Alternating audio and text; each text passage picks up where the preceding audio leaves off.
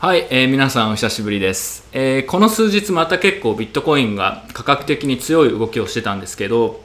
えー今日はですねなんでビットコインをその長期で保有する、まあ、ガチ保するホドルするっていうことそれだけがこんなに難しいのかっていう話をしようと思うんですけど少し前にその短期の価格の値動きっていうのは大部分の人にとってはあんまり重要ではない。なんかそれを気にしすぎちゃうと、えーなんか無駄なエネルギーを使ったりとか時間を取られるだけで大部分の人は普通に長期で考えてホールドしてればいいだけだよって話をしたと思うんですよ。でまあじゃあその理由は何なのかってことで自分の経験も含めてちょっと話をしようかなとちょっと考えてて言ってたんですけどまあ正直こういう話って当たり前というか、まああんまり今更する必要もないかなと、特にこの反省会とか見てくれてる人たちにとってはまあもう分かってることだよねと思っていたので、ま取らなくていいかなと思ってたんですよ。なんかあんま面白くないしと思って。で、ただしですね、そう思ってたんですけど、ちょっとちょうど先週くらいにある人と自分が話していて、この界隈にまあちょっといろいろ活動してたような人なんですけど、その人と話したらですね、なんとその人、自分がしちゃいけないよと、やっちゃダメだよって言ってるようなことを、今年もうほぼ全部やってしまった。みたいな話をしていて、何やってんだよって話で結構盛り上がったんですよ。要は、普通に何も考えずに現物をビットコインで、ね、長期で保有してればいいだけなのに、えー結構無駄なことをして結局損をしてしまうみたいなことをきれいにね何個も何個もトラップに引っかかっていったみたいな話をしていてこれめちゃくちゃ面白いわという話になってちょっと彼に許可を取って、えーその人の、えーやってしまったことミスとかも含めてなんでそんなに難しいのかって話をしていこうと思います。はい、でまあパターンがあるんですよね。あのーなんかそれぞれ人によってあの失敗のあの微妙にね違うケースがあるんですけど大体これ自分の経験的にもよくあるパターンがあって、えー失敗してしまう人のパターンを今日、え5つ、えー紹介します。はいで、えー自分の経験もね一部あるのでそれを説明していきますけどまずは、えーパターンの1個目ですね。狼狽売りをしてしまうっていうパターンです。でまあこれまあよくあるパターンだと思うんですけど価格がですね短期的に、え1日に例えば 10%20% とか落ちると焦ってその時にそこで、まあ、売ってしまうっていう人が、まあ、結構いるんですよ。で冒頭の彼が今年やってしまったのは3月のコロナショック相場の時に焦ってそこでビットコインを売ってしまったらしいんですよ。であの日は1日3月17日だったと思うんですけど1日で大体40%くらいビットコインの価格が下がったっていう日で、40%1 日で下がるのはビットコインの中でも結構珍しいので確かに焦ってこう売っちゃうっていう気持ちも、まあ、分からなくはないんですけど、えその日に結局一時期、えー5000ドル切るくらいまでビットコインの価格が下がっていってでもご存知の通り今ってもう1万、えー5000ドルなので、まあ、すでに3倍くらいになってると。でこのままオールタイムハイ行くんじゃないのかっていう相場になってると。でまあじゃあなんで、あのー、狼狽売りしてしまうかって話なんですけど、まあ、これ簡単な話ですけど要は理解度が低いんだと思うんですよ。で確かに今回あのコロナショックの時ビットコインめちゃくちゃ下げましたけど直接的な理由はあの株式の相場とかもその時同じタイミングでガーって崩れて、えーお金がどんどんいろんな投機的な市場から抜けていってであとはビットコインで言えばビットメックスのシステムでロスカットの連鎖みたいなのがあってどんどんどんどんこう必要以上にまビットコインの価格が下がっていくみたいな、まあ、そういうことがあったわけですよ。ただ、えー自分はですね実はその時に結構買い増しをしていてえなんでかっていうと、え確かに一時的に株に道連れになってビットコインの価格めちゃくちゃ下がりましたけどなんか別にネットワークに技術的な問題が出たわけでもなんかこう法律がめちゃくちゃ変わってビットコイン持つのが違法になったわけでもそういうわけではないですし、えこれは一時的な価格下落で、まあ、これはラッキーだなとむしろ思って、まあ、買い増しするみたいな、え思考だったんですね。であとは、えーまあ、その先の展開もちょっと考えて、えービットコインの価格が下がりましたと。でただでコロナで世界全体の経済がこれから多分負の影響がめちゃくちゃ出るだろうってなった時にじゃあビットコイン自体にもこれからお金が長期的に抜けていってしまって価格が低迷するっていう風にまあなるかもしれないと思ったんですね。ただちょっと考えてみると、えー経済が悪くなると多分これからさらに金融緩和を、えー続けていって要はお金ジャブジャブする状態になるわけじゃないですか。で今もそれが続いてるんですけどでお金ジャブジャブっていうのは基本的にはビットコインにとってはプラスのテーマなのであこれはビットコインにとってプラスだなと。であとはコロナでこうロックダウンとかが入って、えいろんな業界が、ま生産性が下がったりとか、え仕事できなくなったりとかあとはもう単純にお客さんもお店に来れないからお店潰れるみたいなことが、え、もうすでに起きてますし3月の時すごいそういう不透明感があったんですね。ただこの業界はに関して言えばそんなに影響ないんじゃないのかなと自分は思ってなぜかというとこの業界ってもともと世界中になんかチームが散らばっていてリモートで働いている人がかなり多いので少なくとも他の業界と比べると、えー、なんかまああのめちゃくちゃ影響を受けることはないかなと。で総合すると他の業界は結構やばいことになるかもしれないけどビットコインに関して言えばむしろプラスになっていくんじゃないのかっていう、まあ、そういう仮説というか考えがあって、まあ、それもあって結構安心して買ったわけですよで同じような理由でそのタイミングで買ってた人他にもいると思いますけどまあ、これはそういうところを理解していれば、まあ、そんなに難しくないかなと。ただ、そういうのを理解してないと、1日でね、確かに40%も下がっちゃうと、普通の感覚だとこれやばいって言って手放しちゃうと思うんですよ。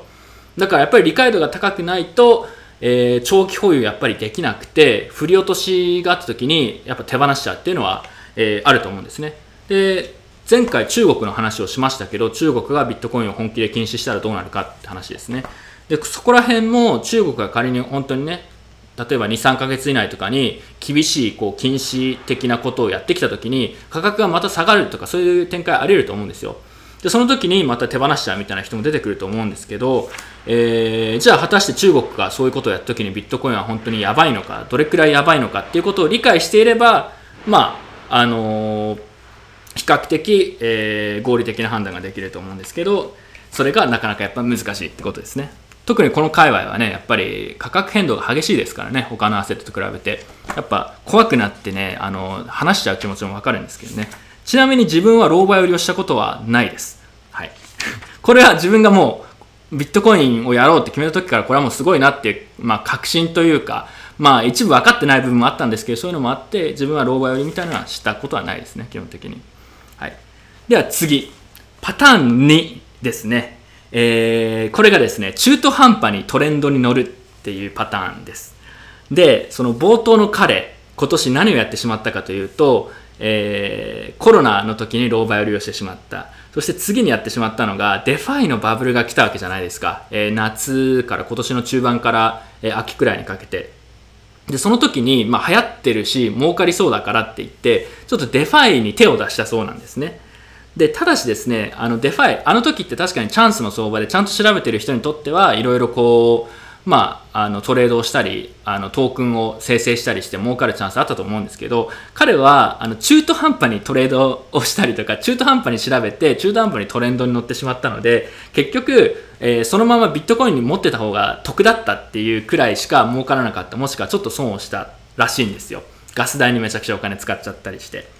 でこれもすごいよくある展開でこの界隈って結構周期があって1年に1回とかあの2回とかなんかトレンドが来るわけですよ。これが今の流行りですとか言って。でそうするとああこれが今トレンドだからって言ってみんなそれに乗ってまあ俺は他の人より分かってるからとか言ってやるんですけど大抵うまくいかないことが多いんですよね。でトレンドに乗ること自体は自分は別に悪くはないと思うんですけどやるんだったらちゃんと調べてやらないと、えー、まあ無駄な損を出したりとかえー、もっと自分より頭がいい人とか自分より調べてる人に焼かれるっていうパターンが本当によくあります。はい。なので、えー、まあ ICO、ちょっと前だったら ICO とか DeFi とかいろいろね、トレンド来るんですけど、えー、中途半端に手を出して長期保有すべきだったビットコインを手放したりとか、えー、損してしまうっていう人は結構多いです。はい。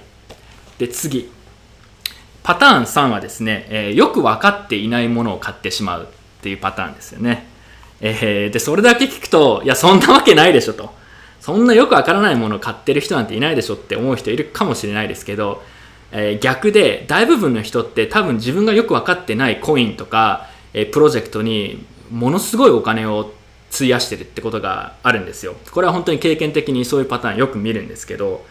えー、例えば、えー、ビットコインを持っててそのままビットコインを持ってればよかったのになんかこうインフルエンサーが推してるなんか新しいコインとかニュースによく上がってくる新しいなんかブロックチェーンとかコインみたいなのを見てあこっちの方が長期的にいいんじゃないかって言って、えー、そっちを買ってしまう。ででさらに問題なのはそのよく分かってないコインを買った後にこういろんなこうバイアスをどんどん強めていったりしてしまって、えー、よく分かってない挙句かつ長期でそれを保有してどんどんどんどん損失を広げていくみたいなパターンがあのよくあるんですよ。本当によく見ます。でどのねコインがそれに当たるかとかは別に言わないですけど自分がこう聞きたいのはですねその自分がこれなんか結構な金額を投入してるコインってどういうふうな仕組みで機能してるかとかどういう人が開発してるかとかどういうふうな、えー、ディストリビューション、まあ、どういうふうにな誰がどれくらい持ってるのか会社がどれくらい持ってるのかとかっていうのを本当に理解してますかっていうのが一つと、えー、リスクがあるとしたらどんなものがリスクですかっていうのをちゃんと言えるのか認識してるのかっていうこと。であとは例えばコインによってはいろいろこうまあ言うわけじゃないですか。こういうユースケースができます。例えば銀行が使えますとか。じゃあ銀行が使えますって仮に言ってるコインがあった時にじゃあなんで銀行がそれ使いたいんですか？であなたはその銀行の仕組みちゃんと理解してますか？例えば銀行の仕組みを置き換えるっていうふうな主張をしてるコインがあった時に果たしてその主張が妥当なのかっていうのを自分の考えでちゃんと説明できるのかっていうこととか本当に基本的なことだと思うんですけどそういうのをね理解しないであインフルエンサーがこう言ってるからとか会社がこう言ってるからとかコインの開発者がこう言ってるからこう来るっていう風なだけで判断しちゃう人が本当に多いんですよね。でその判断で結局ビットコインじゃなくて他のものに長期で投資してまあ、損しちゃうっていう 本当によくあるパターンです。あの ETF がね来るから上がるとか。じゃあ ETF って何だか分かってるんですかって。本当に ETF が来ると思なんかそう言える根拠はあるんですかとかね。まあいろいろあるんですけど他にもまあコイン間の競争。コインが例えば自分が推してるコインがスマートコントラクト系のコインだった時にじゃあそのコインはイーサリアムと戦っていって勝てるんですかとかシェアを取れる理由はあるんですかとか、うん、まあそういうところまで本当に考えていかなくちゃいけないと思っていて本来は。それってすごく難しいし経験もいりますしえ要は業界の中、まあ、自分もそうなんですけど業界の中にいる人とかの方が情報をたくさん持ってるそのいろんな人から噂話みたいなのが入ってきたりすることもありますし、まあ、そういうとこまで考えてね、えー、調べてるんだったら別にビットコイン以外のなんとかコインをね買おうがそれは個人の自由なんでいいと思うんですけど大部分はよく分かってないものに手を出してえー、ビットコインそのまま持ってればいいのにっていうパターンが多いと思います。で、その、よくあるね、ビットコインよりこのコインの方がいいんだっていう主張する人いますし、えー、自分はそういう主張っていうのはそもそもあの直接の比較対象になってないんであまりいい比較だとは思わないんですけどそもそもビットコインすらよく分かってないのでなんかビットコインよりいいって言ってるこう主張すらもなんかよく分からないことになってるでその押してるコインのこともよく分かってないっていうね、えー、なんかそのすごい過信とバイアスにどんどん満ちていくっていうのはこうあのこれを見てくれてる人たちもまあなんとなく自分で見たことあるんじゃないのかなと思うんですけど、えー、これも長期保有がなぜそんなに難しいのかっていう理由の一つですね。はい。やっぱりよくわからないものを掴んでどんどんどんどんそれにのめり込んでっちゃうんですね。なんでなんでなのかよくわかんないんですけど、まあ、よくあるパターンです。あとはそのよくあるパターンのもう一つがえー、国内に上場するコイン、新しくこのコインが上場するっていうのを、ああ、じゃあ日本で盛り上がるって言って買って、価格が結局上がらなくて損するみたいなパターンもあるんですよ。で、これとかも国内に、えー、上場するコインっていうのがどういうふうに選定されて、どういう、えー、仕組みを取ってるのかっていうのを理解していれば、国内で新しく、えー、上場するコインにあんまり未来がないものが多いっていうのは分かるんですよね。で、この仕組み実はちゃんと説明したことがないんで別の動画で話しますけど、なんかちゃんとこういうからくりを理解した上で、なんかアホな、あのー、選択をしない、決断をしないっていうのが当たり、あの結構でも難しい。うん。ですよ。はい。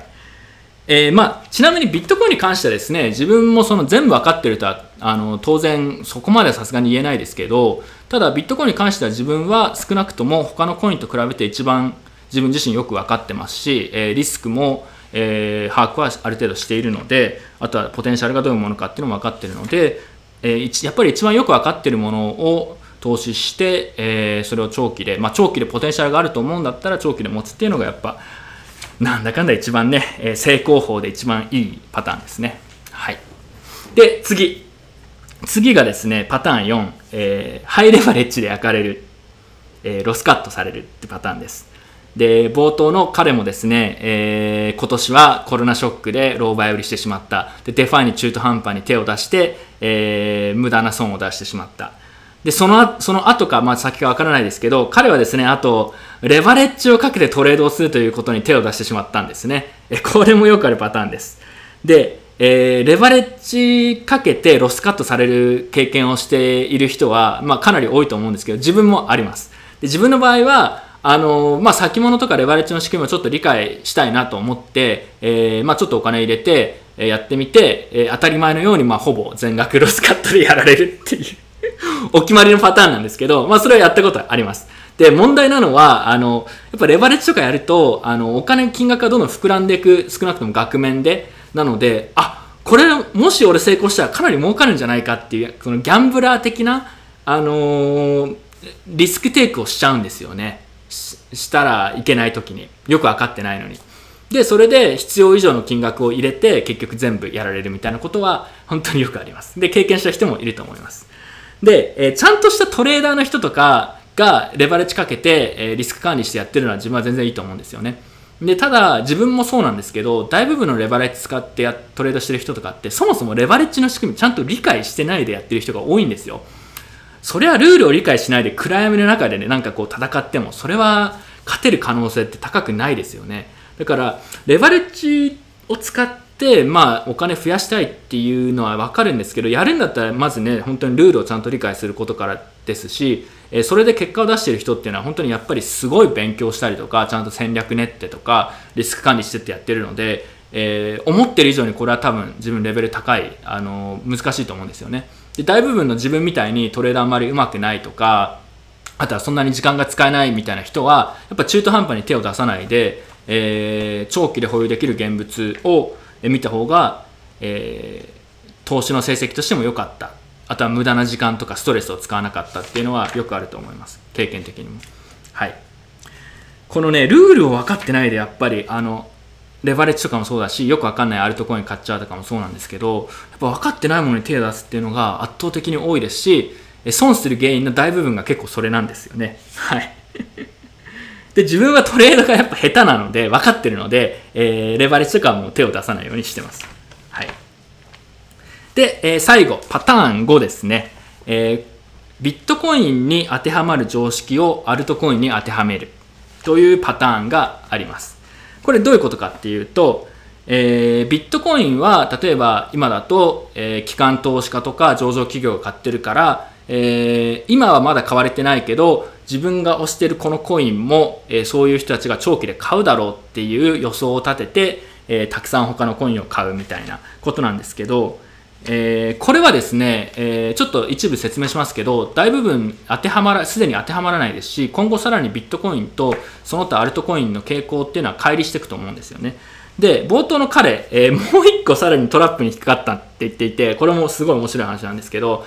えー、ビットコイン今年半減期があったと思うんですけど、半減期の前って経験的に、あのー、価格が上がっていくんですね。で半減期が過ぎた後にビットコインに関して言えばちょっと下がったりすることもあるんですけどその後、えー、大きな相場が来て価格が上がるっていう傾向があるんですよ。ビットコインも2012年の半減期の後に13年ものすごいこう価格が上がっていった。16年の半減期の後に17年も価格が上がっていった。で今年2020年半減期来た後に今また上がり始めてますよね。なので、えー、ビットコインに関して言えば半減期が来るということは、えー、希少性が上がるっていうふうに認識されてそれがポジティブに認識されてえ価格が上がっていくっていうシナリオが結構あるんですよ。ただこれはですね他のアルトコインには必ずしも当てはまらないんですよ。でその冒頭の彼がやってしまったミスの一つがビットコインの半減期が来て価格が上がるからその他の半減期が来る、えプルーフ・オブ・ワークのコインも、え半減期の時に買っておけば価格が上がるだろうって思って買って手を出したらしいんですよね。で結局じゃあどうなかどうなったかっていうとそのコインの価格は半減期後むしろ下がっていって、えー、まあ、損を出してしまってるっていうことだと、えー、言っていました。でこれ実はですねこの話過去にもうしていて自分はこれに関してはねあの彼にも言ってたんですけどいや俺もそれ言ってたよねと。そのその論で当てはまらないよって。あのライトコインの半減期が来た時にえっと、ビットコインの半減期とライトコインの半減期を比べたときに、ライトコインは半減期の後に価格、ハッシュレートと価格がどんどん下がっていく可能性が高いけど、ビットコインは希少性が上がったというふうに認識されて、え価格が上がっていく可能性の方が高いみたいな、まあそういう話をしたんですよ。で、その動画上げてて、1年くらい前に多分出してると思うんですけど、まあ割とそのままの展開になったわけですよ。だから、いや、ちょっとこれは俺ドヤ顔だよね、みたいな話をして ちょっとドヤってたんですけど、えー、まあちょっと一応説明すると、ビットコインの場合は言ったように半減期で供給が減るのは希少性が上がるっていうふうに認識されてポジティブになり得ますけどその他のコインっていうのはもともとそのあのストアオブバリュー SOV としてあまり認識されてないので、えー、半減期で供給が半分になってしまうっていうのは希少性が上がったっていうふうに捉えられるよりはどちらかというとマイナーの収益性が下がって彼らが離脱してハッシュレートが下がってっていうような、えー、悪影響の方が多いことがあってそうするとビットコイン以外の、えー、プルーフ・オブ・ワークのコインが半減期が終わった後にどうなるかっていうとハッシュレートが下がっていってで価格もなんかそれにつれられてどんどんこうだらだら下げていくみたいな可能性になる方が高いんじゃないのかって言ってたんですよ。で、まあ、それは仮説だったのであのどうなるか分からなかったんですけど、まあ、今のところ言ってたような展開になっているのでまあだからビットコインでねあの半減期で価格が上がるからって言ってその他のコインで同じことが、ね、起こると考えない方がいいっていう。ただ、えー、ちょっと分かってるちょっと詳しいとかちょっと分かってると中途半端なあの判断で半減期イコール価格が上がるって言って買っちゃって、えー、ビットコイン手放して損しちゃう。っていうパターンが、えーまあ、他にもあのいろんな形があるんですけど割と見たことがある展開だなと。思いました。あとは似たような構図だとビットコインとビットコインキャッシュですね。半減期の話でも言うとビットコインは価格が上がってきますけどそうするとビットコインの価格が上がってハッシュレートが上がっていくんですけどビットコインキャッシュは相対的に多分下がっていくっていうようなシナリオも見えましたし、えー、なんかビットコインキャッシュはねなんかさらに分裂するみたいな噂も出てますからまあ話さないですけど。まあだから、あの、中途半端に詳しいと逆にこうよくわからないあの判断をして、えー、合唱できなくなるっていうことはよくあります。はい。ただこれは結構難しい話ですよね。マイニングの仕組みとか、マーケットの話とか、コイン同士の競争の話とかっていうのを理解しなくちゃいけないので、えー、まあ、これを読むのは案外難しいのかなと思います。はい。というわけで、えー、もう結構話したんですけど、えー、最後まとめます。まあ、なんでじゃあガチョウできないのかっていうと、主にあるパターンがですね、えー、一つが狼狽売りしてしまう。えー、二つ目が中途半端なトレンドに踊らされてしまう。3つ目がよく分かってないものを買ってしまう、え4つ目が、えレバレッジとかを、えかけすぎて、えロスカットされてしまう。で5つ目がビットコインに当てはまるルールを他のアルトコインに当てはめてしまう、まあ、そういう話です。でこれだけ言うと本当に簡単な話なんですよ。ででもそれでもやっぱりみんなやっちゃうんですよね。自分もこのうちのいくつかやったことありますしやっぱ経験して苦い思いをしないと学ばないこともあるのかなと思うんですけど、まあ、ぜひちょっと彼のね、えー、あの経験も参考にしてあの、うん、まあより良い決断をしてもらえるといいんじゃないのかなとちなみにでも自分は今その短期の価格にやっぱり全然反応しないですしあの長期の割とシナリオとかトレンドを、まあ、読めるくらいの経験と、まあ、ある程度の理解度は、まあ、あるかなと思うんですけどやっぱそこに到達するのにやっぱり23年とかもっとかかかるものなのでまあやっぱ言うほど簡単ではないかなというのは思います。はい。で、えー、最後ですね。まあ、なので、長期の保有が難しいというパターン、結構面白い話があったので、えー、自分の身近な知り合い、本当に身近な知り合いでね、本当何やってんのこいつと思って、あこれ見てくれると思うんですけど、あの反省してください。えー、ただ彼ね、あの一応この話していいですよって許可をもらったので、えー、ちょっとクラファンをしようと思っていて、えー、彼のためにまあ、セカンドチャンスを上げるということで、ビットコインのオンチェーンのアドレスと、あとライトニングの、寄付用のアドレスを貼っておくので、もしよければちょっと 今回のね、話を共有してくれたということで、え彼に少し寄付を上げて まあそれで損失を補填させてあげればいいんじゃないのかなと思います。えー、貼っておくので、もし、もし寄付してあげてもいいよって人がいたら、ちょっと、え、送ってみてください。あ、で、最後に、1個だけ話し忘れたんですけど、あの前々回くらいの動画でなんかそのビットコインの、えー、保有が偏ってるのは問題かっていう不公平かって話をしたんですけどその時にあの大部分の人って数年前にビットコインについて知っていたとしてもあのよくわかんないからとかそんなのうまくいかないとか言ってリスクも高いから買わない人がほとんどだって話をしたと思うんですよ。でただしですねで自分の友達も話をしてももうほぼ100%の人は買ったりすることはないんですけど当時から2014年くらいから。ただしですね、えー、知り合いの一部で買った人がいるんですよ。